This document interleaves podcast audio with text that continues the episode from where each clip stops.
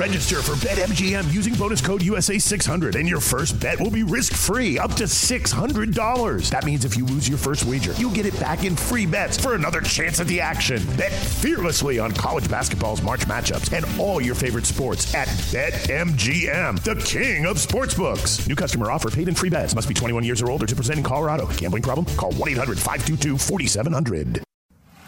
Habla español, amigo. Español, amigo. Damas y caballeros, están escuchando Hablemos MMA con Danny Segura. ¿Qué tal amigos? Y bienvenidos a un episodio extra de Hablemos MMA. Les habla Dani Segura, el host de este programa. Y como les había dicho el lunes, les tenía algo especial, algo preparado para este miércoles. Resulta que ahora en unos minutos vamos a estar hablando con Brandon Moreno. Como ya saben y como hablamos ya bastante en el episodio del lunes, Brandon Moreno obviamente le ganó a Brandon Royval en UFC 255, consiguió un knockout técnico en el primer round y bueno, esa misma noche resulta que pasó algo que nunca ha pasado en la historia de UFC. Davison Figueredo defiende su título en las 125 libras. Ya tenemos el campeón y el contendiente. Y esa misma noche, horas después de que el evento se haya acabado, hacen ese combate entre Figueredo y Brandon Moreno que se va a dar a cabo en UFC 256 el 12 de diciembre.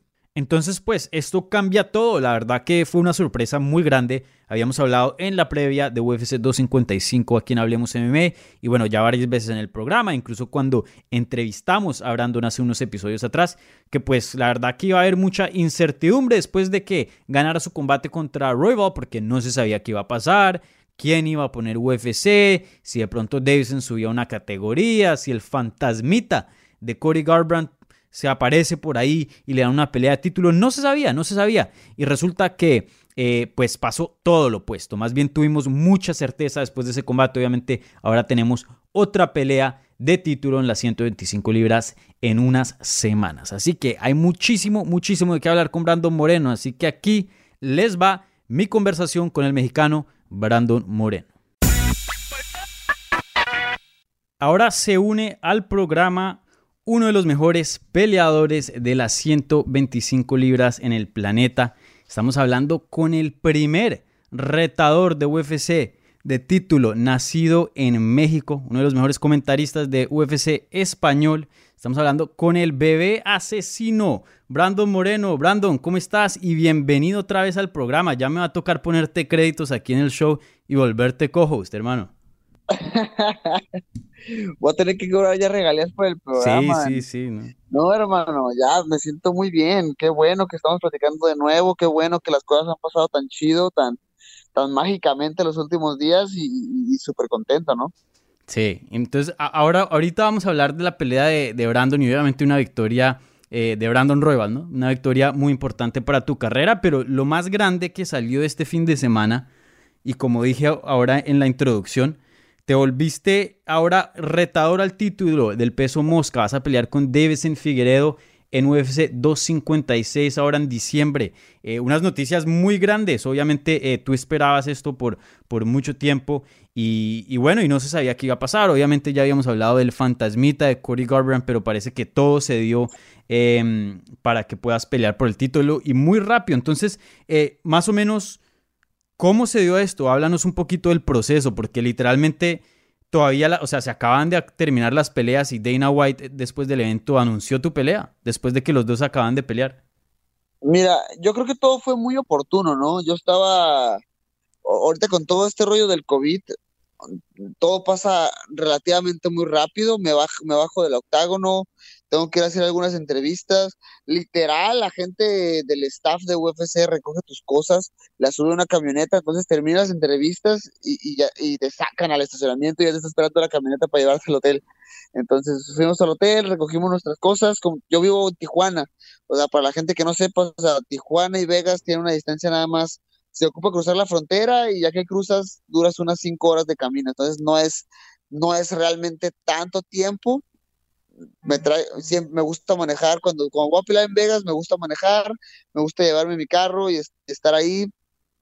Entonces agarramos, llegamos al hotel, recogimos nuestras cosas y ya nos íbamos a regresar manejando. Digo, a, mí, a mí me gusta mucho manejar. Sí. Fuimos a la casa de mi manager antes de irnos y, tenían una especie de como tipo convivio, eh, muy, muy pequeño y estaba comiendo muy delicioso. la pelea se estaba, recién acabando y ya Jason tenía mi, uh, al matchmaker en el teléfono.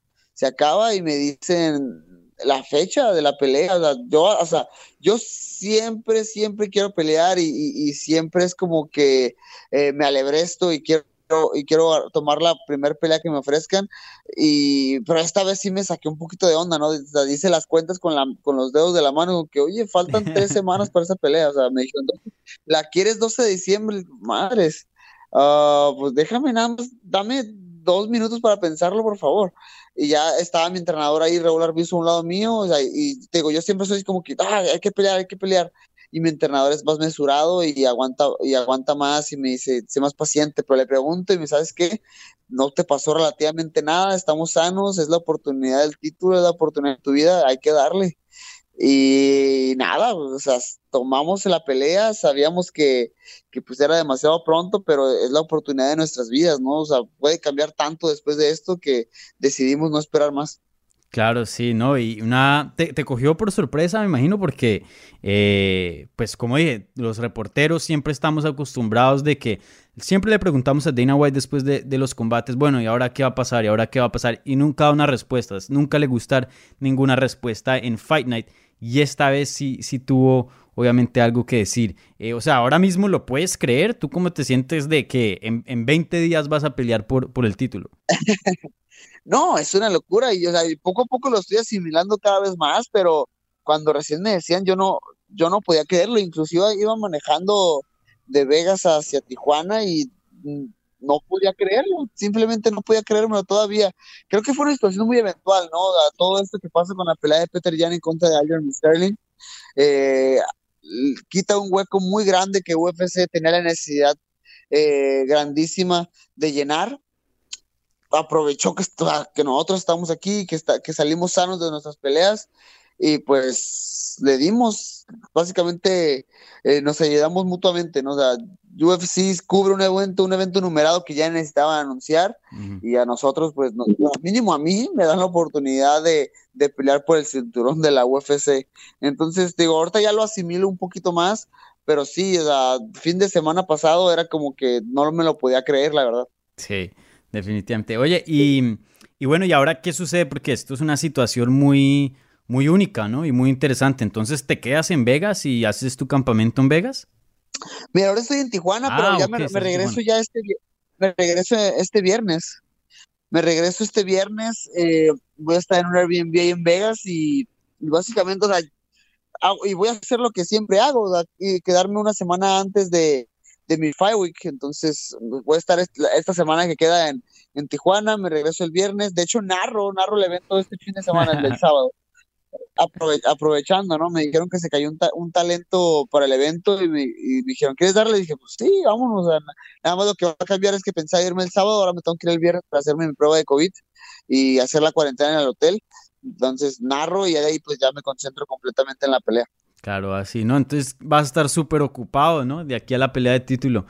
Y, y bueno, oye, y, y en este tipo de preparaciones, o sea, qué tienes que hacer y qué no vas a hacer. Obviamente un campamento mucho más corto de lo que los peleadores normalmente están acostumbrados. Eh, ¿qué, ¿qué, tipo de alteraciones le vas a hacer a este camp mini campamento, por decir?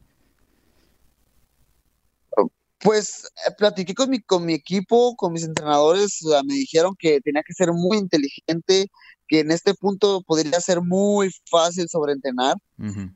Entonces tenía que ser muy cuidadoso con las, las, horas que entrenaba, el tipo de entrenamiento que tenía. Por ejemplo, ayer lunes eh, fui a hacer lucha a muy buen ritmo, sudé muy bien, entrené muy bien y fue todo, ¿no? Ya, por ejemplo, hoy hice condicionamiento físico, en la tarde voy a hacer algo de manoplas, así me la voy a empezar hasta el jueves, el viernes antes de irme a Las Vegas voy a hacer un entrenamiento leve eh, y luego ya me voy. Básicamente va a ser eso, o sea, tratar de no, de no lastimarme, de no sobreentrenar, porque ya tengo el cardio, ya, ya tengo la preparación. Obviamente, ah, por ejemplo, ahí hacer un, pequeño plan estratégico en contra de Figueredo, ¿no? Que eso sería lo más complicado, pero fuera de ahí, eh, físicamente, mentalmente estoy preparado. Solamente es cuestión de tener mucho cuidado con lo que haga de aquí en adelante.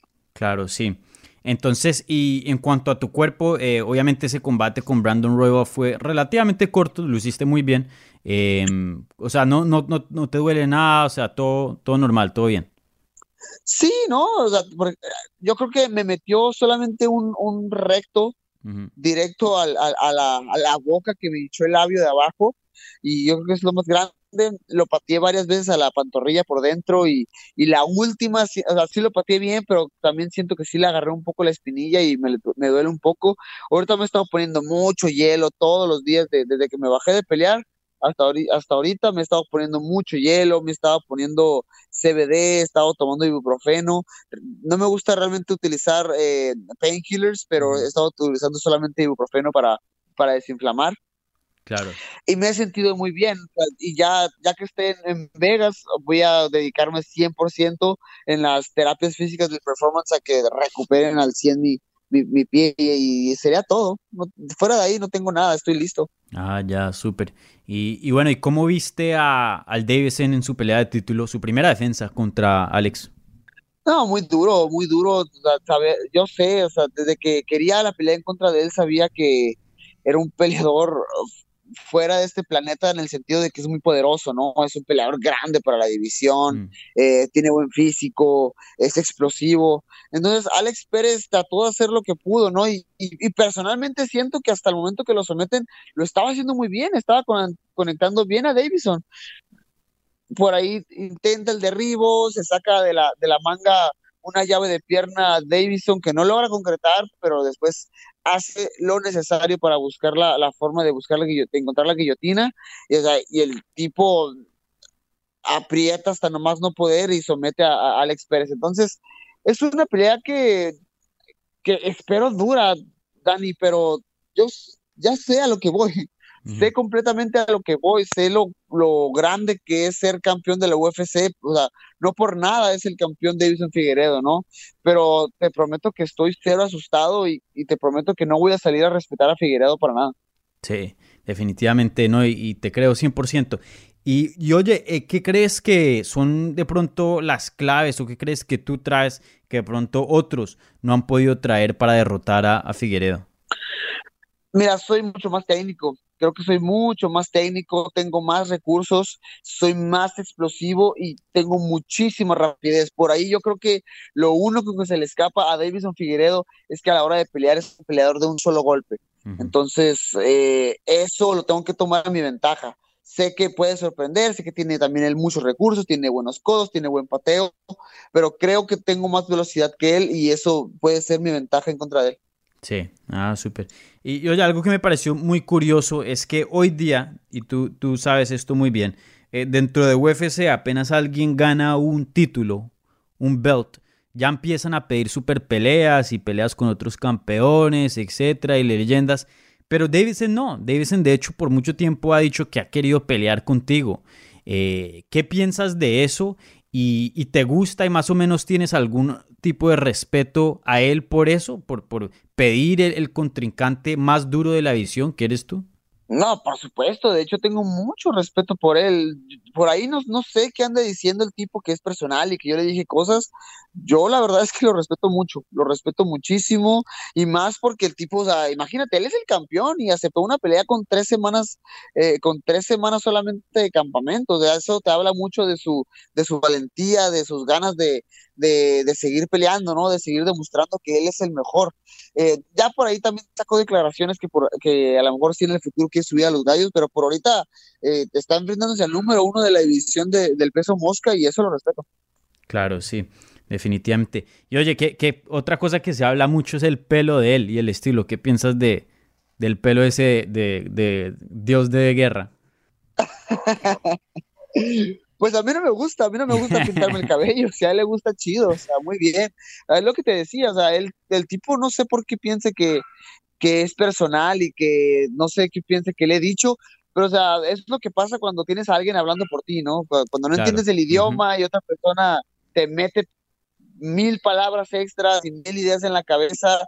Eso es triste, y, o sea, pero al final del día yo sé que no es personal, es, es una mentira que él está creando a sí mismo, o sea, el, el tipo quiere vender boletos para la UFC, quiere, quiere vender boletos para el patrón. Y está bien, cada quien tiene sus, sus metas personales, yo la verdad es que no. O sea, yo simplemente quiero pelear para demostrar que soy el mejor y eso es lo que me ha movido y lo que me ha motivado a lo largo de mi carrera dentro de la promoción. O sea, yo no te prometo que yo no necesito hablar mal de nadie, no necesito nada de eso, porque será, sería mentirme a mí mismo, sería mentirme, o sea, yo, porque, hermano, tú has hablado conmigo muchas veces, tengo muy poco odio en el corazón, la verdad. Sí, no, definitivamente. Eh, y, y, sí, algo que, que, he visto de Davidson es eso, ¿no? Que con lo que con lo como se viste, el pelo, todo, ¿no? está, está más o menos eh, usando esas herramientas que hemos que hoy día en UFC eh, pues vende y, le gusta eh, a la compañía. Y sí, lo de Walid Ismael, yo tú mismo tuve una experiencia, creo que fue cuando peleó Michelle Watterson contra Joanna Jonjacek en Tampa, que Davison Figueroa peleó en esa cartelera, no me acuerdo con quién. Pero sí, la traducción siempre es algo añadido y, otros comentarios de más. Entonces, pues uno nunca sabe exactamente qué dijo y qué no dijo, ¿no? y es que, o sea, por ejemplo, el día del pesaje, o si realmente fuera personal, o sea, el día del pesaje, el tipo, o sea, nos tenían esperando al, careo, el tipo estaba sentado enfrente de mí, Walid conoce muy bien a mi entrenador, ahí tuvieron ciertas experiencias juntos, el tipo se nos acercó, nos saludó muy bien y, todo y todo el asunto. O sea, ahí es para que nos dijera algo, ¿no? Y jamás lo hizo. y no estoy diciendo que nos tiene miedo o que no, no, para nada. O sea, eso pasó porque simplemente el tipo no, no, no, tiene nada en contra de nosotros. Es una, es una mentira que no para que no se lo, lo vendan a la gente. Claro, sí.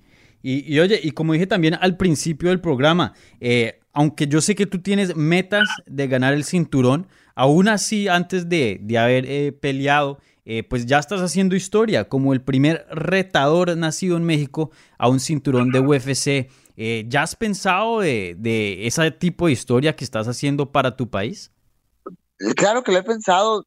Te digo, yo tengo muchas metas, tengo muchas cosas que, que utilizo para motivarme. Una de ellas es o sea, el hecho de poder cambiar el deporte en mi país me, me, mueve muchísimo, ¿no? O sea, ya lo he dicho, no solamente en mi país, también en Latinoamérica, porque somos gente, somos gente el, que ha pasado por las mismas oportunidades y por los mismos problemas, ¿no? Que a lo mejor no somos tan bien apoyados, que a lo mejor no, no podemos salir adelante porque tenemos que, eh, no sé, eh, trabajar y apoyar a nuestras familias y a veces no podemos salir de donde estamos. Entonces me reflejo mucho en toda la gente latina eh, en, ese, en ese sentido. O sea, yo, gracias a Dios, nunca batallé, pero porque mis papás fueron personas bien chambeadoras e hicieron todo lo que ellos deben. Ellos sí, para que veas, de verdad vienen desde abajo, hermano. Y yo, yo crecí viendo todo eso y, y eso me motivó demasiado. O sea, el hecho de saber que un mexicano que viene también de abajo, que ha tenido oportunidades muy pocas de crecimiento en el sentido de apoyo económico por empresas, por compañías grandes, por el gobierno, o sea, y puede enseñarle a un, joven que alguien como yo puede lograr tanto en un, en un país y en condiciones tan precarias, me ayuda, me motiva en serio muchísimo. Y, sé que, o sea, ahorita siento que ya estoy haciendo algo por el país, o sea, simplemente que me vean y, ¿sabes que este, este muchacho ya va a pelear por un título mundial? Siento que ya estoy haciendo algo, o sea, de llegar a ganarlo, creo que cambiarían muchas cosas en México y en Latinoamérica. Claro, sí. Y oye, algún, yo sé que tú eres alguien que, que cree mucho en, en, ti, mismo y pues obviamente tienes metas muy ambiciosas y trabajas muy duro. Eh, pero pues también obviamente habíamos hablado de, algunas complicaciones de la división, ¿no? De, Cody Garbrandt, de ciertas decisiones que estaba tomando UFC. Y encima de eso, y yo sé que esto no es una competencia, pero también, también habían otros peleadores mexicanos en otras divisiones que también pues les estaba yendo muy bien. Eh, ¿Pensaste tú que tú ibas a ser el primer retador 100% mexicano eh, a un título de UFC? Pues sabía, que estaba muy cerca, sí sabía, obviamente también estaba Irene, que estaba, en algún punto estaba en la misma condición que yo. Sí.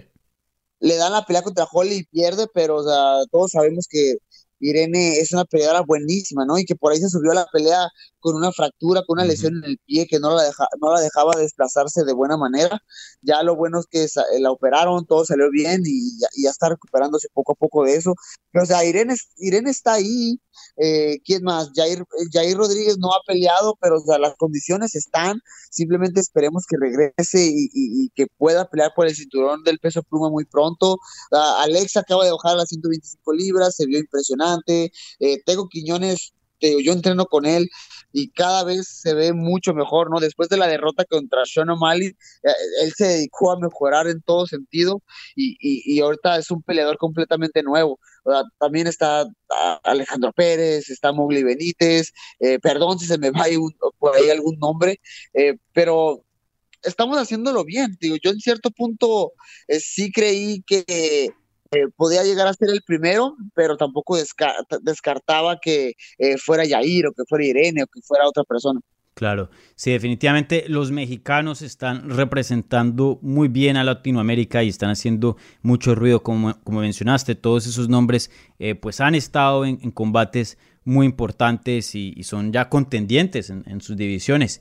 Y, y bueno, siempre me gusta terminar así, pero pienso que aunque estás como que otra vez terminamos así, pienso que esto es un poquito más especial. Siempre me gusta decirle a los peleadores latinos que si les quieren decir algún mensaje al público hispano y latino, pues que les digan algún mensaje. Pero pues como dije, esto es un momento histórico, tú, tú eres el primer peleador eh, nacido en México que va a retar por un título, vas a hacer historia solo en pararte en el octágono en UFC 256 el 12 de diciembre y sé que pues tienes aspiraciones y de, ir más allá y obviamente convertirte el primer campeón 100% nacido en México. Eh, un mensaje a todo el público latino que te ha estado apoyando por tanto tiempo y te, y te ha querido ver llegar a este punto de tu carrera.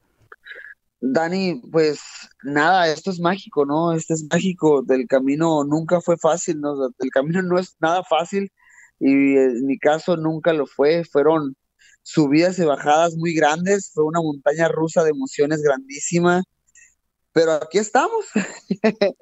Al final del día se logró una de las metas, o sea, esto es una meta de, que yo tenía bien a largo plazo, yo el próximo año, en abril, cumplo 10 años como profesional. Para mi primera oportunidad de título me costó llegar pues nueve años, casi 10. Entonces, para toda la gente que tenga un negocio, que acabe de levantar un negocio y que en tres meses no lo vea jalar, les aseguro que les falta mucho tiempo y que van a sufrir muchos, muchas veces, pero si quieren algo, tienen que seguir, o sea, realmente tienen que seguir. Eh, te digo, es mágico, este momento es mágico para mí, para todo mi esfuerzo, para mi familia, para la gente que me ha motivado día con día. Es muy grande y, en serio me encantaría, a María regalarles una, una alegría tan grande eh, antes de que se acabe el año a todo mi México y, y a todo Latinoamérica, ¿no? Y demostrarles que, que se puede, se puede, o sea, de que lo podemos hacer, de que valemos mucho, de que merecemos muchísimo en esta vida, solamente es cuestión de ponerlos los tenis y salir adelante en todo lo que, en todo lo que hagamos. Excelente palabras, Brandon. Eh, encantado de tenerte en el programa y encantado de verte que por fin te dan una pelea de título. Te la mereces, te la merecías antes de la pelea de Brandon Royal, pero bueno, más vale eh, tarde que nunca. Bueno, y pues de todas maneras tarde entre comillas, porque ya después de, 21 días después de tu, de tu último combate eh, te dan una pelea de título. Entonces, eh, felicitaciones, brother. Yo sé, te he estado entrevistando por mucho tiempo y sé que tanto has querido esto y, y qué tanto has trabajado para llegar y sufrido también para llegar a este punto. Entonces, me alegra ver que todo tu trabajo pues se, esté, se esté viendo y esté saliendo a la luz y, y se esté, esté dando frutos. Así que, eh, pues muchísimas gracias, brother, por, por, estar aquí en el programa y, estoy seguro que cuando nos acerquemos de pronto un poco más al, a la pelea tendremos eh, otra conversación. Perfecto, hermano. Muchísimas gracias y, y ahí estamos, ¿no? Estamos bien pendientes.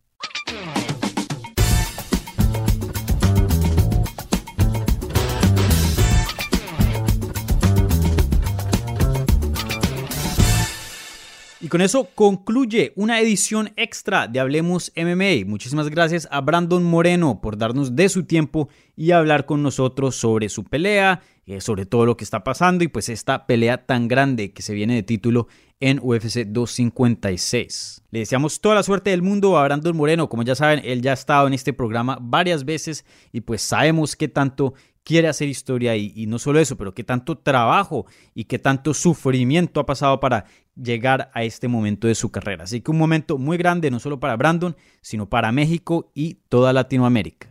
Y como siempre, muchísimas gracias a ustedes. No se los dejo de decir, sin ustedes, sin su apoyo y su cariño, este show no sería posible. Así que muchas gracias por todo el apoyo que nos dan semana tras semana. No se les olvide, nos pueden seguir en todas las redes sociales, en Twitter, Instagram, Facebook, en arroba Hablemos MMA. También me pueden seguir a mí en esas mismas plataformas, en arroba Dani Segura TV y eso es D-A-N-N-Y Segura.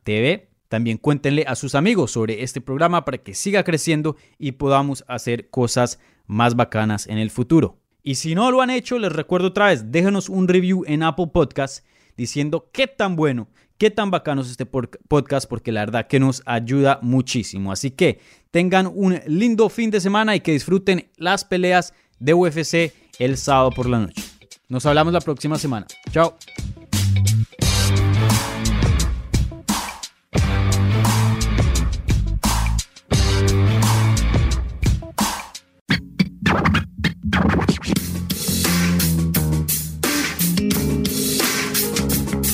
Gracias por escuchar Hablemos MMA. Si les gustó el show, los invitamos a que se suscriban en su plataforma favorita de podcast para recibir episodios semanales. También déjanos tu review o cualquier comentario. Pueden seguir Hablemos MMA en Twitter, Instagram y Facebook en arroba Hablemos MMA. Y me pueden seguir a mí en arroba Dani Segura TV. Hablamos la próxima semana.